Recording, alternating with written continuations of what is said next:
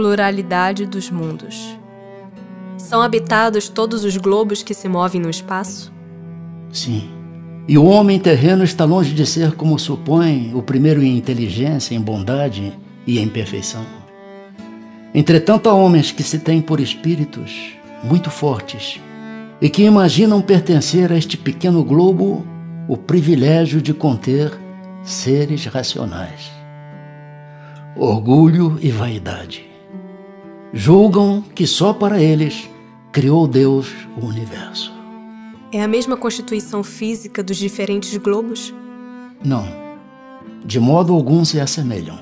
Não sendo uma só para todos a constituição física dos mundos, seguir-se-á tem organizações diferentes os seres que os habitam? Sem dúvida. Do mesmo modo que no vosso mundo os peixes são feitos para viver na água e os pássaros no ar.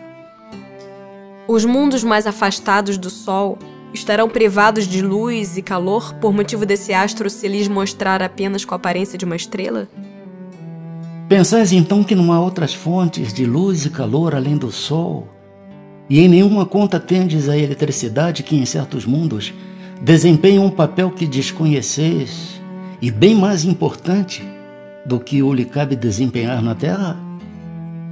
Demais, não dissemos que todos os seres são feitos de igual matéria que vós outros? E com órgãos de conformação idêntica dos vossos?